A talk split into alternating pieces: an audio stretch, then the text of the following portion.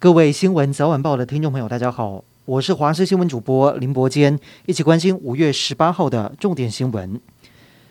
美国加州尔湾基督长老教会枪击案发生之后，相关细节陆续曝光。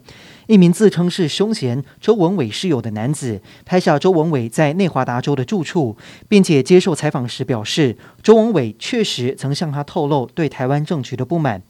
检警在经过搜索之后，发现周文伟预备了大量的弹药，还有武器。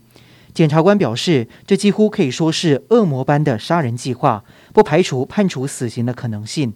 而检方也打算以包括一级谋杀罪在内的十项罪名来起诉周文伟。本土确诊今天超过八万五千例，虽然确诊数最多的地区还是在双北还有桃园，不过近期中南部确诊数也持续的上升。有医师认为，疫情可能开始往南延烧，将会迎来北部和南部的黄金交叉。对此，指挥官陈时中认为，台湾是一日生活圈，疫情情况不会差很多，没有所谓的黄金交叉。但是八万五千例还没有到高峰。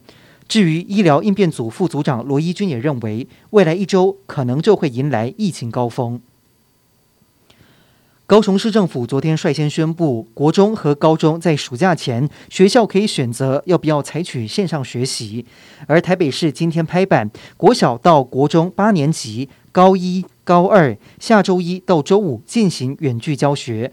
国三还有高三的学生，则是从下周一远距教学到毕业典礼前一天，以线上为原则，授权校方可以实体。而新北市则是没有跟进，持续授权各校自行判断。至于高雄市，星期二则是率先宣布，国高中十七号开始到暑假前，学校可以自行决定是否采取居家线上学习。指挥中心宣布，从今天开始，只有三类确诊者符合住院资格：一是中重症患者，二是小于三个月发烧的婴儿。前两项都相当明确，但是第三个条件是有其他疾病，经过医师评估有住院需求的病患。但是这该如何鉴定？胸腔科医师苏一峰认为，的确会有风险，导致会吵的病患就能够住院。而且医护人员担下评估的责任，也增加压力。他希望病患能够多一点同理心。国民党主席朱立伦今天在中常会征召行政院前院长张善政参选桃园市长，被视为黑马的张善政传出是高雄市前市长韩国瑜属意的人选。张善政回应，韩国瑜一直都很支持他，而国民党秘书长黄健庭则是强调，张善政是各方推荐的人选。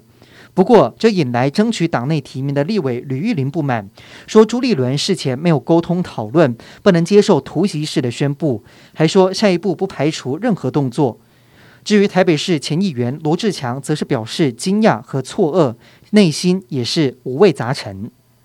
第三十三届金曲奖今天公布入围名单，金曲歌后蔡健雅一口气入围八项，包括竞争最激烈的最佳华语女歌手奖，堪称是最大赢家。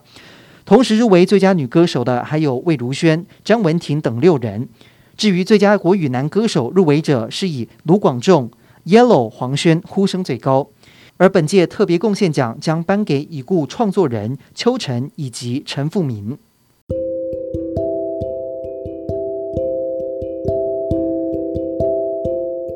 以上就是这一节的新闻内容，感谢您的收听，我们再会。